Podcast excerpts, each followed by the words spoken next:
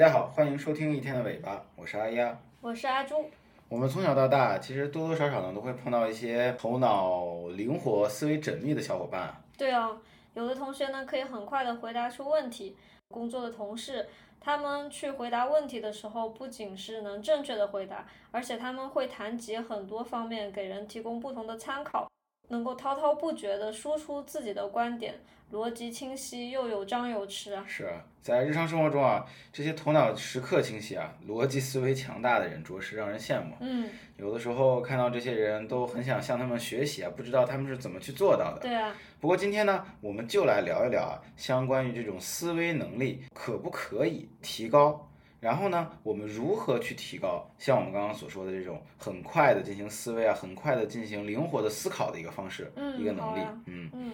其实我们在碰到这些看起来很容易侃侃而谈、很有风度的思维大神的时候啊，总是多多少少会觉得是不是他们的性格原因所致，可能他们天生就比较外向啊，或者是比较大方，然后也会对他们有一些敬仰的距离感。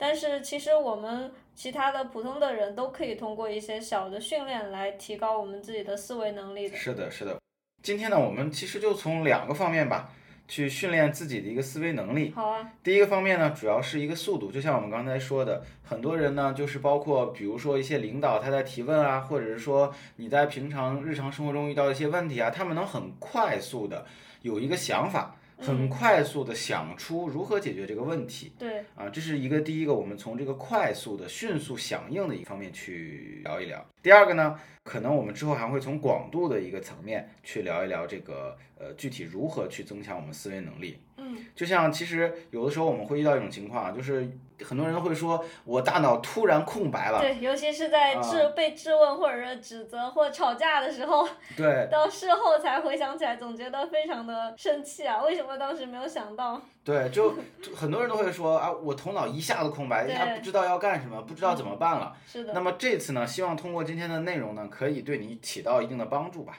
好，尤其是在一些需要快速响应的行业公司啊，都对于这种思维的迅速反应上要求很高。就比如说像管理、咨询、金融、法律等行业，所以对应的来说，在这些行业呢，也有一些专门的训练方法来提高他们的员工的一些反应的速度。没错没错，就比如说，咨询行业中的麦肯锡和金融行业中的摩根银行啊，内部呢都会有一个普及度很高的一个思维训练的一个小方法。有很多人呢都在使用这种方法进行训练，其实非常简单啊，没有大家想的那么高大上。哦，就是每天呢，你可以拿出几分钟，就几分钟做一个小小的复盘。嗯啊，就比如说很多人在一天的工作之后呢，他们呢都会拿出一张纸，当然你可以拿出一张纸、一个本子啊，或者是现在大家很多人都用 Pad 呀、这种电子设备都可以啊，工具不做局限。他们会在这张纸上呢，首先写出今天他遇到的问题，就像我们刚刚说的啊，你会突然遇到一个问题，或者会被问到一个提问，或者是你的老板、上司突然去质问你等等。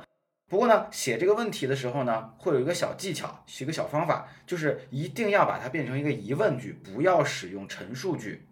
哦，就比如说我遇到的问题啊，麻烦事是这种的啊，就是我的客户公司拒绝了我的方案。对，那这个时候呢，你就不要写啊，就说我的客户公司拒绝了我的方案，这是一个陈述句，我们要尽可能的把它变成疑问句。比如说啊，客户为什么拒绝了我的方案？或者客户公司怎么才能接受我的方案？就或者，如果我想要客户公司接受我的方案，我首先要解决什么？就是把它换成一个疑问句的形式。哦，啊，又或者比如说，我们又遇到一种问题啊，我再举个例子。今天呢，公司开会的时候呢，我发言的时候，我发现很多人在玩手机啊，根本没有人听我。那么这个时候呢，你就不要把这个问题用陈述句的表达，比如说今天公司开会，我发言的时候根本没有人听，那这是个陈述句。我们尽量呢要去把它转换成一个疑问句，就比如说我今天开会发言的时候，为什么所有人都在看手机呢？啊，我应该如何改变我发言的方式，才能获得大家的注意力呢？嗯，对吧？你看，完全把它，呃，完全是一同一个问题。当我们把它从陈述句转换成疑问句的时候，我们大脑就已经开始准备思考了。嗯，确实是这样的。想一下，如果我们看到的是一个以句号结尾的句子，很显然这就是一个已经下了定论的东西。我们的脑子就不会再去深入的去想它背后到底代表了什么。但是当它是一个问句结尾的时候呢，我们人就会本能的去想这个疑问句它到底是要问我什么，然后激发了我们自己的思考啊。其实呢，就是像包括在丰田的管理中，他们就是让大家都去使用五 why 法，就是问五个为什么。这个五呢，不是一个实指，就是一个虚指，至少你要从五个侧面来对你的问题进行一个质疑，以此呢来去找到它的一个根本背后的原因。还有一些思维方法，比如说像画鱼骨图，就是我们可以把问题写在鱼头上。然后呢，在鱼身还有各个鱼的骨上呢，就可以问这个问题产生的原因是什么。然后这个原因背后呢，又可以再画一些分支，画一些那个鱼的细刺，再问这个问题的原因背后的原因又是什么。这样逐个深挖，直到把一个问题看得很清晰、很透彻。是的，是的。其实阿朱刚才啊，他也是从一个更加深度的一个角度去思考我们刚才所说的一个事情。其实最主要的一个根本性的东西呢，就是刺激我们的大脑呢开始转动。嗯啊，有的时候呢，当我们遇到问题的时候呢，因为我们要消耗能量，我们的大脑呢第一反应呢就是去逃避这些问题，就去不思考了。但是呢，你如果说你这个问题很单一或者是很简单、很没有意思，那你的大脑也就不会去思考这个问题。对。那么，首先就像我们刚刚说的，第一呢，就是把它变成一个疑问句；第二呢，就是我们要层层递进，不断的去追问自己。嗯。这样呢，我们更能调动我们大脑的能量，或者是调动我们大脑的兴趣。是的。对。好像就是说适度的去。就是有那种杠精的精神，反而能够，比如说像在吵架中或者在面对质疑的时候，能够去产生一些反应和那个回复吧。对，就但是相比于杠精，最好是层层递进，而不是一直处于一个地方。因为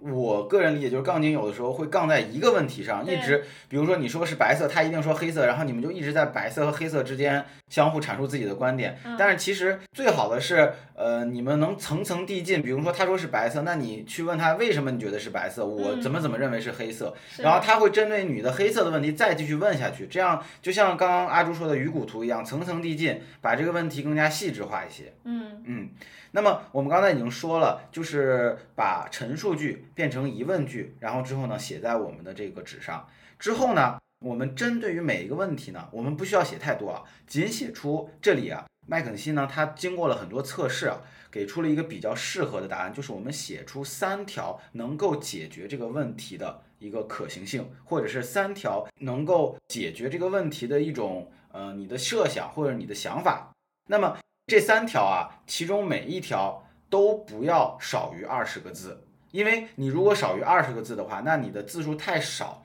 相对来说你的这个方案或者你的一个想法会很简单，在你实施起来其实效率就不会高。你如果把这个问题弄得更具体化、更具象化、更细节，那么在你处理起来的时候，那么就会更加有动力，或者是更知道要去做什么。然后最重要的，在这里面最重要的一个方面呢，就是你写出这三条的时间不能超于一分钟，嗯，是不能超于一分钟的。也就是说，我们要在短短的时间内去尽量的开动锻炼我们的一个思维能力。嗯，是啊，这样经常去复盘，然后去写问题，并且限定自己在一分钟的时间内写出三条，每条不少于二十字的一个解决方案。其实呢，这样长期练训练下去，就像我们嗯小的时候写作文也是要经常练习，然后包括学语言也是要练习。像这种思维的速度，其实也是通过这种方法去练习的。嗯，那比如说，针对我们刚才讲的一个问题，就是说，嗯，我应该像举个例子，我应该如何？改变我的发言的方式，才能获得大家注意。对，我刚刚说到这点。说在开会的时候嘛。对。其实也大家也很常见，就是说，嗯，我们一个工作小组的人一起开会，然后你提出了一个点子，当时自己可能觉得其实是对这个项目很有推进作用的。对。但是那个时候，所有的同事都在自顾自的，要么就在回客户的信息，要么就在跟对方说话，那样没有去。对你的这个点子发生一些注意，对，那我们当天复盘的时候就可以写下来，如何让大家在开会的时候能够听我说话。对，这就是我们刚才所说，把陈述句变成疑问句。对，是的。然后它的一个解决方案之一啊，就可以写成：当我发言的时候，如果发现大家的注意力不集中，我就应该加大我说话的音量。我们可以发现，这里是运用了一个句式的技巧啊，它也能够帮助我们提升思维的效率。那就是说，用一个条件，再加上一个假设，然后呢，后面再加上我们的一个具体的去执行的措施。像我们刚才总结的说，当我发言的时候，这就是一个条件。然后，如果我发现大家的注意力不够集中，这是个假设。嗯，然后呢，再加上我们可以具体去执行落实的措施，那就是我就加大我说话的音量。没错这就是写下的其中的一种解决方案。是的，是的，阿朱分析的十分贴切啊。这种句式的技巧呢，也可以大大减轻我们思考时的负担。因为有的时候呢，我们往往会说，呃，我要写一些解决方案，但是 写解决方案的时候呢，也不知道如何去写。那么我们刚才给出的这种句式的技巧，大家可以去尝试的，去更加具体化、更加简单的去写出来。啊，当然了，当我们坚持的列出问题时呢，尽快高效率的提出解决方案的同时呢，我们的大脑呢就得到了一个很大程度的训练。是的。最后呢，我们需要做的就是在一定时间之内进行一个复盘，看看我们之前列举的问题有没有得到有效的解决。就比如说我们刚刚说了，我们一天工作之后呢，呃，抽出两三分钟，对吧？或者是你问题如果多，可以大概反正肯定五分钟之内或者十分钟之内，你就可以做完这个事情。那么你一周的时间，一周的工作之后呢，你可以回顾一下你这一周都写了哪些问题，嗯，对吧？有哪些问题得到了比较好的解决？有哪些问题是最优解？有哪些问题可能还有更好的一个解决方式？在经过一定时间的训练之后呢，你就会发现，当问题出现时啊，你就会有一定的大脑肌肉记忆，能够更快的开始思考。有可能一开始你是把这些问题一点点写出来，那可能你做了一段时间之后呢，当出现问题、被提问，或者是呃遇到突发情况的时候，你能在脑中很迅速的展开一张 A4 纸，然后之后在你的脑中在 A4 纸上迅速的写出这些问题，然后之后把问题每一个问题都会写出一个很简短的解决方案。嗯，对，这样的话呢，就促使我们帮助我们更快速的去搜集一些更好的方案，将自己的思维呢梳理的更清晰，更好的表达出自己的想法。嗯，这确实也是个很好的想法。对，我觉得可以用这种方式我来锻炼一下自己，嗯因为就像是以前预习、复习一样，这个在工作中也是需要找一定时间来做一个复习，然后从自己的包括成功啊，还有失败的一些案例上获得经验。然后经常这样去锻炼思维，确实，尤其是在一个行业积累的时间长了的话，这个东西是一个挺宝贵的财富啊。那我们刚才说了这个速度方面的思维锻炼，除此之外呢，我们还可以进行一些对思维的一个广度进行的锻炼。在广度上，我们是不是可以通过一些像视角训练啊这样的方式来帮助我们尽可能多的提出一些创意和想法？哎，没错没错，就是这个不同的视角。从事创业方面的一些朋友们啊，经常会听说你在呃处理这个问题或者新想新的创意的时候呢，你要通过不同的角度来思考问题。这个问题呢就很很有意思，因为老是听人说从不同的角度去思考问题，但是你具体应该如何操作和训练呢？我们其实这里啊可以通过几种不同的视角来训练我们的思维方式。第一种呢，就是我们所说的将视角拉远。嗯，这个视角拉远有一种镜头的感觉，对的，对的。就好像是你在用一个摄像机的时候，就比如说在很多学校组织的活动里面嘛，学校经常会组织一些让学生表演节目给家长看的那样的活动。对。那家长呢，一般都是拿着手机，然后把那个焦距放到最大，拍自己的小孩的表演。对。那这段视频留到之后呢，具体这个小孩如果在多年后看到这个视频啊，可能都不知道自己当时是在演什么，想要表达什么，因为没有看见他自己跟其他的小孩的互动，也没有看到这个全盘的剧情。所以我们可以想一下，他们会不会在能想起来这个节目到底是在讲什么，或者这个记录的价值是什么？因为当时可能就这样一直的聚焦，结果最后就失去了这整段视频它那个记录的很大的意义。没错没错，就像我之前还听过一个故事啊，它就是也是同样跟阿朱讲的这个情况很相似，是我们小时候都有那种运动会，学校组织的运动会。对。那有一个家长呢，就是因为去记录自己的孩子自己的骄傲嘛。那去记录他跑有多快，然后就一直在 去拍摄他孩子的一个视频，然后到最后呢，他连他孩子得了第几名都不知道，对吧？这就是啊，完全是一个，参照的人啊。对啊 对啊最后是没错，这完全就是个本末倒置的一个事情嘛。嗯对，所以当我们在解决问题或者思考问题的时候呢，第一个要去做的就是将我们的视角啊尽可能的拉远。用最嗯简单的做法举例啊，就比如呢，当我们在做一个决策啊，或者是突然遇到一个问题的时候呢，我们可以尝试的脱离自己的身体，嗯让我们自己的身体出现在自己的视角里，就像我们平常玩的游戏啊，或者是电影的那种第三人称视角一样哦啊，去看看我们周围，不要一直聚焦在我们的目光上，而是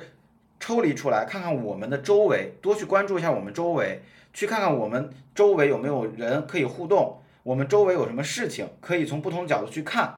当然了，你可以从抽离出来，用第三方的视角，用第三方的思考去想一想我们做的事情。这里呢，举一个例子啊，就是在美国金融界，其实这种做法已经得到了广泛的应用，尤其是在进行交易的时候，很多人呢都习惯去跳脱自己的视角，从第三方的一个角度去审视自己的交易是否正确，是否值得商榷。这些交易呢，是不是真的符合目前市场的一个行情，或者是目前市场的一个情况？嗯，其实就有点像站得高看得远。啊，对当我，们已经局限在一个很小的块，然后局限在自己的很切身的近期的利益的时候，可能就会忽略了一个长远的利益，以及一些那种更广泛层面上的一个能够达到共赢的一些事情。对的，那除了这种把视角去拉远以外呢，其实还有像转换视角。那转移视角这种方式就不少。我们这里可以举一个外国视角的例子，就比如说，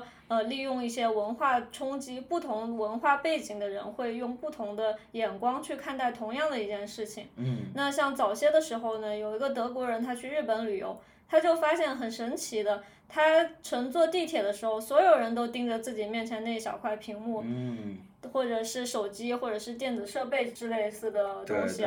那哪怕是因为拥挤，我们都知道日本像日本的电车都是需要很多，对。对，都是需要他们的那个电车的工作人员去推，才能把上班的人流推进那个车里的。对那哪怕他们在那个上面被挤得东倒西歪，视线都不会移开自己的那块屏幕啊。嗯，这个现象呢，其实对于当地人或者说对于我们呃中国人来说，现在来说现都很正常，大家对对对对都上看手机，然后在那个各种工具交通工具上没。错。但当时呢，却给这个德国人带来了不小的震撼。没错，没错。呃，其实，在欧洲地铁应该确实是有这些状况。不过早期的时候啊，那个时候阿丫在法国也看到啊，由于当时法国地铁的网络信号很差，就几乎没有什么网络信号，再加上呢，也有很多人有这种阅读的习惯，所以在地铁中呢，看书的人还是占了多数的。其余的呢，可能是因为没有什么网络信号啊，只能无聊的看看风景啊，或者是索性闭目休息这种。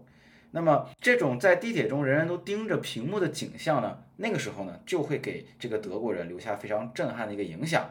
对于这个德国人来说，他就是一个新的视角，他发现了一个，哎，大家还可以这个样子。就是如果比如说等了以后，德国的地铁内也会有这些网络信号的话，那么会不会也会演变成这种样子？嗯，那么就是对于德国来人，呃，有可能对于日本人来说没什么，或者对于我们现在中国人来说没有什么区别，但是对于德国人来说，那对他来说就是一个小小的震撼。对，是震震撼。然后其实由此也可以演变出，比如说他以这种视角去观察之后，有可能比如说在文化上更能理解自己的当地的朋友的一些行为啊，或者说。嗯，如果他要从一个从事商业的角度去看的话，也许他就可以去知道，像是比如说在德国，如果那个网络基础建设搭建好了之后，那就可能有一些投资的机会，或者说自己去创业的机会，在他的国家。对对，那这同理啊，我又想到了一个小故事啊，就是在日本的地理课上啊，老师让同学们去评价一下日本的富士山，大家应该都知道富士山，几乎是所有当当时课堂上所有的同学呢，几乎都评论了，哎呀，壮观啊，雄伟啊，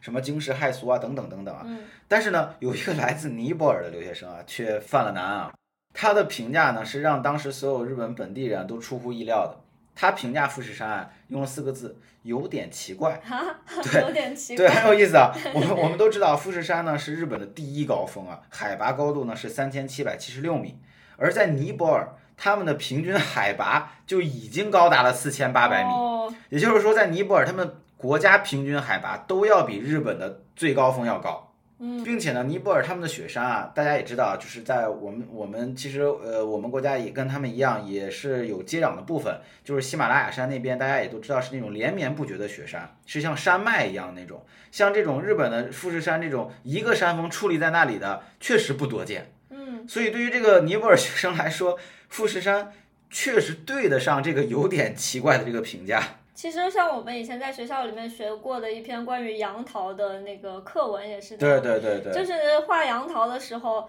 因为全班同学坐在不同的位置，所以不同的视角看那个杨桃呢，就是不同的形象。对不管你是画成了一个像五角星一样的形状，还是说杨桃的侧面一个椭圆形，嗯其实都是正确的，只不过是观察的侧面不同，所以你们能看到的是整体这个事物的一个侧面而已。那么，如果能够结合不同的视角的话，我们就可以对同一个事物有不同的见解。没错，之前和阿丫去芬兰旅行的时候，我们看了当地的一个动画片，是叫《母明》。对。然后母明他们一家人的一些行为，对我们来说就挺奇怪，而且总觉得是有点不适合给儿童观看的一对对对，些剧情。因为母明他们一家，比如说遇到了一个一艘船，然后那个船上所有的东西，因为他们发现了这艘船，所以他们就把那个船上的东西全都据为己有了。